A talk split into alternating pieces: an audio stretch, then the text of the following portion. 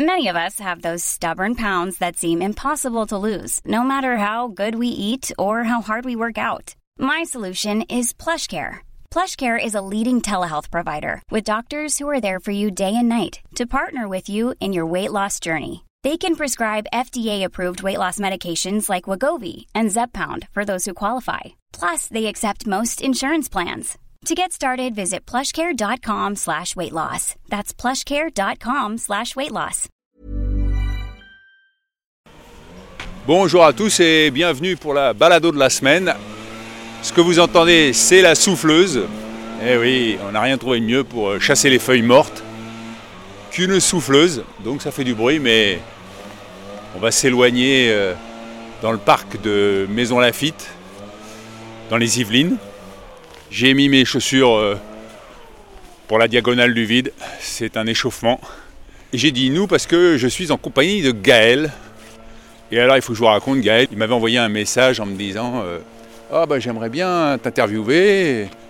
Bon, J'avais dit d'accord. Il m'a enregistré via Zencaster. Zencaster. Merci Gaël. Et il y a eu une coupure. Et puis voilà, il m'a dit bon bah, c'est bon, merci, au revoir. Enfin tout tout s'était bien passé quoi. Sauf que le lendemain, il m'a envoyé un message. Ah ben en fait, euh, quand il y a eu la coupure, ça a effacé tout ce qu'on avait fait avant. Donc euh, ça serait bien de le refaire. Et comme il vit en Bretagne et moi dans la région parisienne, c'était compliqué. Mais si j'ai bien compris, il y a sa belle famille qui habite dans le coin. Et donc on s'est donné rendez-vous là. Et donc on va faire une balado euh, mixte.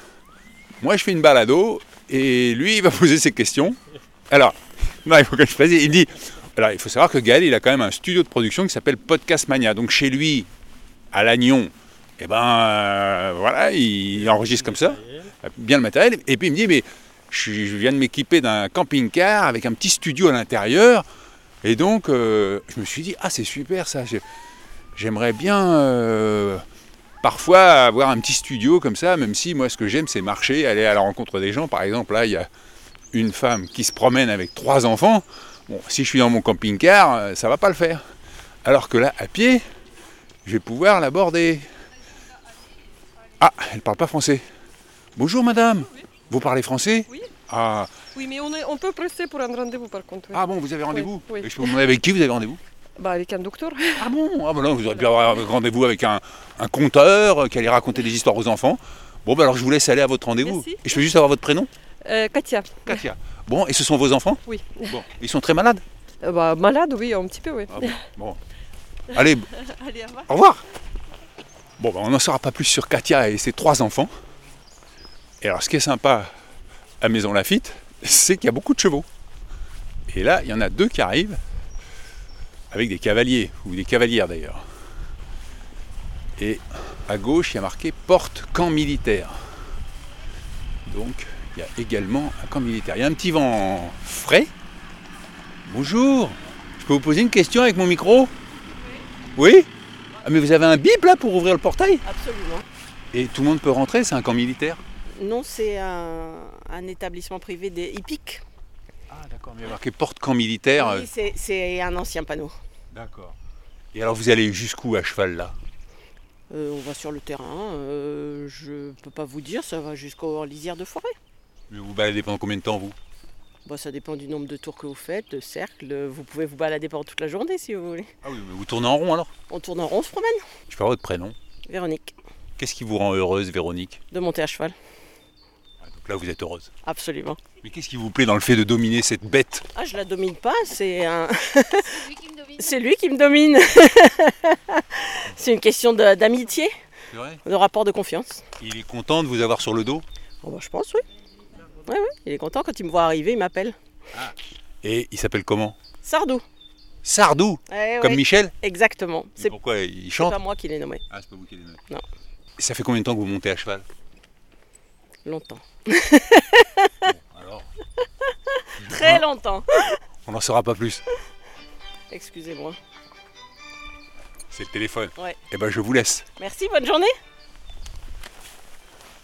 Et Véronique et Sardou s'en vont. Avec une sonnerie comme ça de téléphone.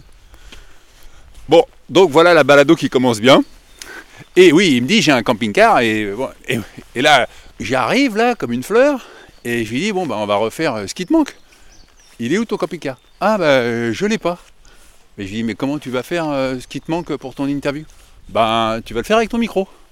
Donc voilà, je sors mon micro et je pose ma première question à Gaël. Qu'est-ce qui t'a amené vers le podcast Gaël? Le fait d'en écouter beaucoup.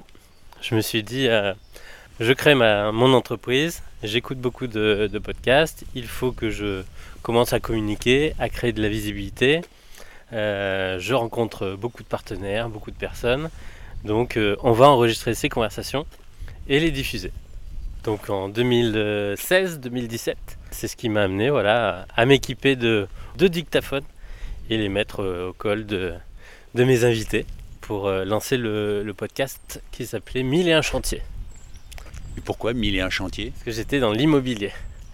Et donc tu faisais parler les gens sur quoi? Sur euh, Sur leurs projets euh, immobiliers, donc des entrepreneurs, des investisseurs qui achetaient des bâtiments du patrimoine, donc des chapelles, des, euh, des manoirs, des châteaux, et qui les exploitaient avec une nouvelle activité à l'intérieur. Donc si je comprends bien, tu travaillais dans l'immobilier et tu t'es dit ah bah tiens je vais faire des podcasts, c'est dans l'air du temps et, et puis maintenant tu fais que des podcasts. Et maintenant, voilà, parce qu'en mars euh, 2020, euh, j'avais plus de, plus de clients, euh, les hôtels, les restaurants fermés, Ah bah oui, Covid. Covid. Je me suis dit, euh, là, il va y avoir une sérieuse pause, ou en tout cas un, un arrêt d'activité. Et euh, ben, en parallèle, comme on avait euh, déjà quelques années de- d'expérience autour du podcast, eh ben, on a commencé à, accompagner des indépendants, euh, des petites euh, structures, des TPE, à lancer, développer leur propre podcast pour valoriser leur activité. Ah bah, ça tombe bien que je te rencontre. Alors euh, moi j'essaye de vivre du podcast et j'y arrive pas. Toi tu as envie donc euh, qu'est-ce que je dois faire? Aller chercher des partenaires qui peuvent être intéressés par l'audience que tu as créée, toute la communauté qui, qui te suit, qui t'écoute, et faire un, un vrai partenariat gagnant-gagnant. C'est quoi un partenariat gagnant-gagnant? C'est-à-dire tu veux dire un sponsor, je vais donner la marque et les- quand les gens vont écouter, ils vont se dire ah ben il est sponsorisé par euh, telle marque, euh, je vais aller acheter mes, mes vêtements là-bas ou ma nourriture là-bas? Quand on dit gagnant-gagnant, ça veut dire que ce sont des, des partenaires que tu utilises naturellement. Et oui, ils vont financer euh, une partie de, de- de tes épisodes, ils vont t'aider à, à- à valoriser, à faire vivre ton média euh, que tu as créé, parce que tu vas amplifier ce bouche à oreille que tu aurais pu faire naturellement.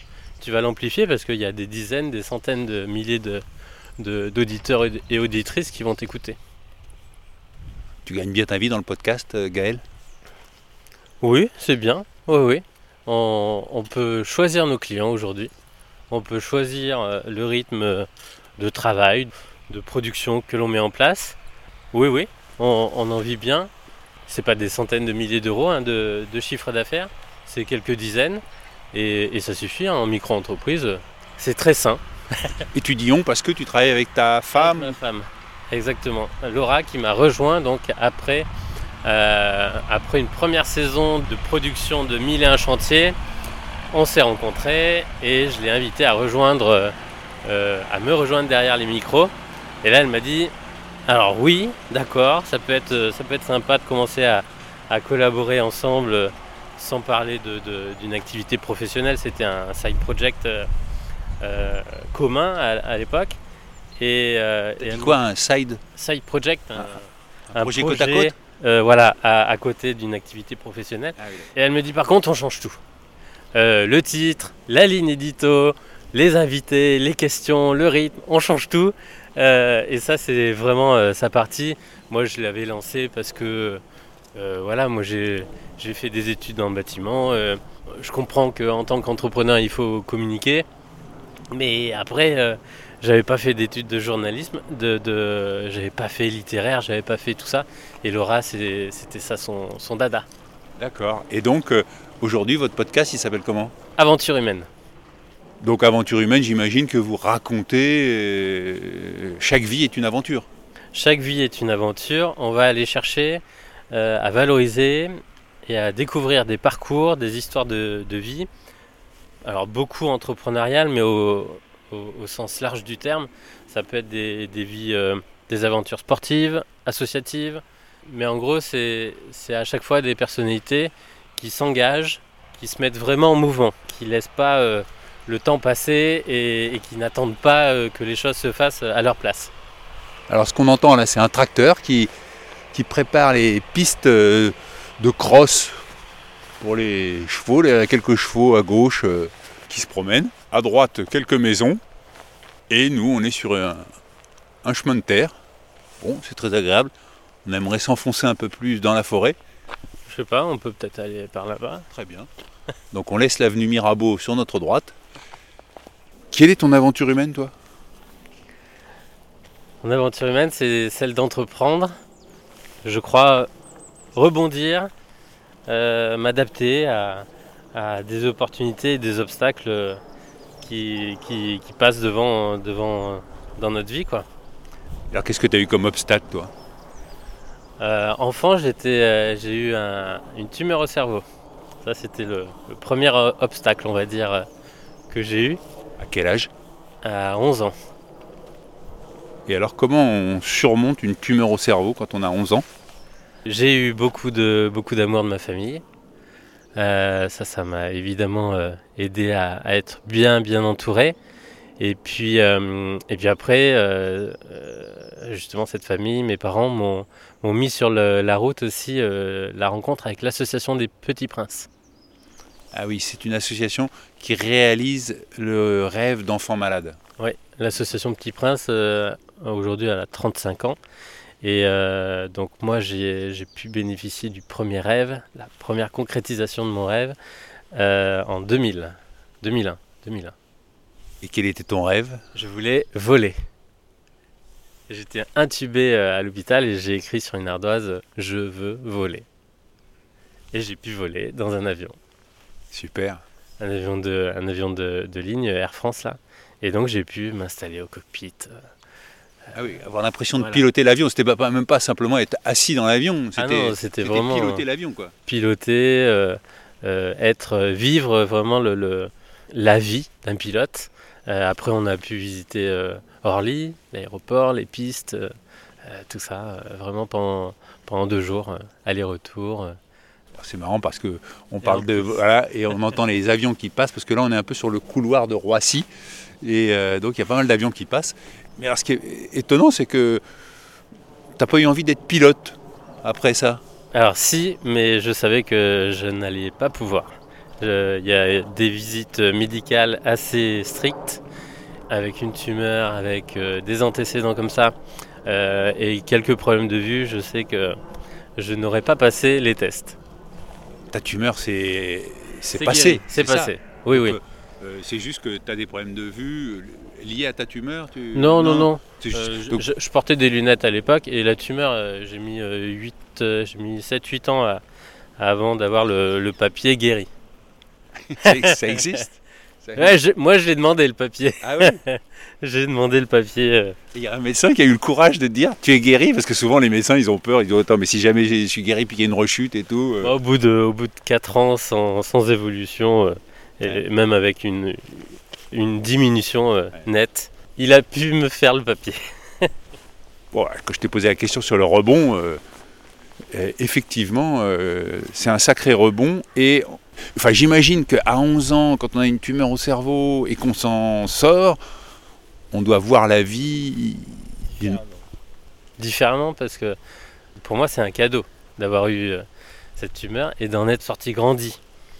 Parce que euh, la plupart du temps, on peut, avoir cet obstacle qui vient dans sa vie, mais souvent c'est, dans une seconde ou troisième partie de, de sa vie. Et, et là, il y a une, une sorte de...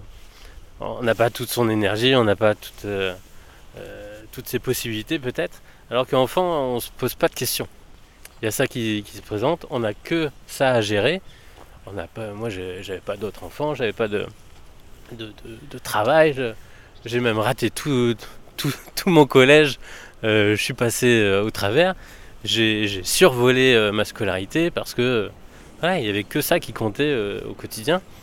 Donc euh, j'avais la possibilité de me concentrer, euh, d'être focus, d'être euh, vraiment dédié à m'en sortir Et c'est ce que j'ai pu faire. Donc c'est un cadeau parce que je m'en sors, j'en sors grandi. Et cette épreuve-là, j'ai pu la vivre du coup au début de ma vie. Donc c'est un cadeau parce que voilà, ça m'a mis peut-être d'autres priorités devant les yeux et une autre manière de penser, une autre manière d'appréhender les choses. Les choses non essentielles me passent peut-être un, peu plus euh, au-dessus de moi et, j'y prête un peu moins attention. Qu'est-ce qui te rend heureux aujourd'hui, euh, Gaël? C'est à travers euh, tout ce que, tout ce que j'entreprends et, du coup maintenant à travers la diffusion de, podcasts, que ce soit ceux qu'on produit ou, pas, c'est d'insuffler cette énergie et hum, cette dose de, motivation, d'inspiration, de montrer que tout est possible, pas seulement avec mon exemple, mais euh, il y en a des milliers, des millions d'autres, et de, diffuser ces ondes positives. Pour toi, il n'y a jamais un obstacle dans la vie maintenant, quoi. Non, un, obstacle ou une difficulté, il est là, effectivement, ça se présente. Euh, tous les jours à, des échelles plus ou moins grandes, mais il y a toujours une solution. Il y a toujours une ressource extérieure, une ressource intérieure qui permet de comprendre peut-être euh, ces obstacles euh, sont là aussi pour nous indiquer des, d'autres chemins, d'autres, euh, manières d'apprendre les choses. Si on veut en savoir plus sur ton aventure, ta vie, il faut écouter Aventure humaine. Effectivement. Alors pourquoi tu as voulu me rencontrer? Parce que j'ai trouvé ça, j'ai trouvé donc euh, l'aventure. Euh, j'ai découvert le, balado. Euh, alors à l'époque c'était le, podcast de Saint-Jacques à Compostelle. Donc c'était les premiers épisodes que tu avais fait à la Tour Saint-Jacques en, mode préparation, je crois. Je sais ce que c'est que de produire un épisode tous les jours, quasiment. Et quand j'ai vu que c'était le, rythme que tu, que tu tenais, j'ai compris aussi la, continuité entre tes 30 ans de carrière à la radio et ce podcast. J'ai trouvé ça très inspirant. J'ai trouvé ça euh, aussi riche en, humanité, une véritable étude sociologique de notre société. Tu vas vraiment au, contact, je, l'ai encore vu euh, ce matin. C'est vraiment très naturel euh, et, du coup, il euh, y, a très très peu de biais euh, derrière ton micro. J'ai tout écouté et puis je me suis dit, bon ben, je vais attendre que tu rentres. Et quand j'ai vu qu'à la rentrée, tu, reprenais le micro, là j'ai dit, c'est bon. Il y aura une continuité, donc il y, a des, y a un projet derrière, il y a une aventure qui, a démarré, qui, a, qui, qui, va se poursuivre, donc on peut, on peut lui tendre le micro. bon, alors je te remercie Gaël. Maintenant, si vous voulez écouter les questions que Gaël va me poser, bah, je vous conseille d'aller écouter son podcast. Quant à moi, je vais vous lire quelques messages que vous m'avez envoyés sur euh, hervé.pochon.gmail.com ou sur euh, euh, Twitter ou Insta hpochon. Cécile m'écrit C'est bientôt le départ pour vous. Si je ne rate aucun épisode de la balado, j'ai hâte d'écouter à nouveau vos récits sur cette diagonale du vide qui sera sans aucun doute riche en rencontres et aventures. Il m'est arrivé un truc dingue après l'écoute du périple de Gaëtan. C'était la balado de la semaine dernière. Après l'écoute, me dit Cécile, je regarde sa page Insta et comme ma famille est d'Agadir, je cherche naturellement les passages qui concernent le Maroc et les photos à Agadir. Et là, je vois une photo d'un monsieur d'Aourir dont je me souviens. Aourir était quand j'étais enfant une bananerie où, avec les parents, nous nous arrêtions au retour de la plage pour manger un tagine ou quelques brochettes. Et ce type que je vois sur la photo avec Gaëtan était évidemment beaucoup plus jeune et il faisait choisir le tagine en train de cuire sur le canoun. Ça m'a ému. Ça m'a donné beaucoup de nostalgie et ça m'a surtout donné tellement envie de retourner là-bas dans cette ville où mon arrière-grand-père fut enterré en grande pompe en 1954. Il était pharmacien, toubib, infirmier. Il a fait partie des pionniers, ceux qui ont fait cette ville détruite par le séisme de 1960, séisme qui a changé le destin de ma famille. Tapez sur Internet le nom de Pierre-Édouard Pradel. C'était quelqu'un. Voilà pour l'épisode de Gaëtan. Très belle marche à vous Hervé, nous allons suivre votre progression avec encore beaucoup de joie. Au plaisir de vous entendre. Eh bien merci Cécile pour cette connexion avec la balado 25, le Paris-Dakar à pied de Gaëtan et merci pour vos encouragements. Je dois dire que vous avez été très nombreux à m'envoyer des messages pour m'encourager. Jean Roch m'écrit Bonjour Hervé, c'est trop drôle. Nous allons nous mettre en route au même moment, le 20 mars, premier jour du printemps. Quel joli symbole. Toi, sur la diagonale du vide, je me réjouis d'écouter tes balados quotidiennes, sauf le dimanche, comme pour Saint-Jacques Point d'interrogation. Oui, ça, ça, on va garder le même rythme, un petit jour de repos quand même. Et moi, pour l'aéroport de Francfort, puis celui de Haneda à Tokyo, arrivée prévue le lendemain à 8h40. Quelques jours sur place avant de rejoindre Osaka, puis l'île de Shikoku. Je te raconterai après, bien entendu, mais en attendant, je partagerai quelques photos le soir si j'ai de la Wi-Fi. Une question. Tu cites l'aphorisme suivant que j'ai beaucoup apprécié Faire le vide de ce qui est plein et faire le plein de ce qui est vide, c'est bien de Saint-Augustin. Bon chemin, ça va certainement être très inspirant et prends soin de toi. Eh bien, merci Jean-Roch, prends soin de toi aussi et j'ai hâte d'avoir de tes nouvelles. Quant à Saint-Augustin, il a écrit Se vider de tout ce dont on est plein et se remplir de tout ce dont on est vide. Beau programme, il me semble, et je vais essayer. Emmanuel m'écrit Bonjour, monsieur Pochon. Après vous avoir écrit sur le chemin, j'ai continué de vous suivre. Je sens comme une préparation intellectuelle à ce prochain voyage. Certains épisodes récents sonnent comme des bilans. Vos parents, touchants, le retour à l'incroyable épisode des vieilles dames aux Champs-Élysées. Vous faites pour moi comme un état des lieux de vos émissions avant de démarrer une nouvelle aventure. C'est bluffant, et je serai là à l'écoute, fidèle au poste. Merci pour tout ce que vous nous faites partager, entendre. Ça appelle forcément à vivre sa propre aventure. Sachez d'ailleurs que vous faites des petits. Je profite d'être entre deux jobs pour lancer moi-même ma balado, ultra locale celle-là, à destination des habitants de ma ville. Je pousse des portes avec un micro, apprends à approcher les gens, discuter, monter, rire avec des inconnus. Et parfois je me dis, dans le ton utilisé ou l'accent mis sur les bruits de porte pour ponctuer un épisode, Ah là, Manu, tu fais vraiment ton pochon. Donc sincèrement, un grand merci pour l'inspiration. Bonne marche, monsieur Pochon. Nous sommes là à votre écoute. Encore merci. Postscriptum. Ce qui me rend heureux, faire découvrir un film de mon enfance à mes propres enfants. Je pense à mon père, disparu avant leur naissance, qui avait fait pareil avec moi. Chez nous, la transmission semble se faire par la pellicule. Cordialement. Et c'est signé Emmanuel. Eh ben merci Emmanuel, et je n'aurai qu'un mot, pas trop de pochonnerie. Bon, eh bien, nous voilà arrivés au terme de cette balado. Donc, euh, je vous rappelle, pour écouter les podcasts de Gaël, eh bien, vous, vous tapez Aventure humaine, euh, Podcast Mania. Eh bien, Gaël, c'est toi qui as le mot de la fin. Bonne balado à tous et à la semaine prochaine. Donc, on se retrouve lundi dès 6h. Soyez là, hein, je compte sur vous.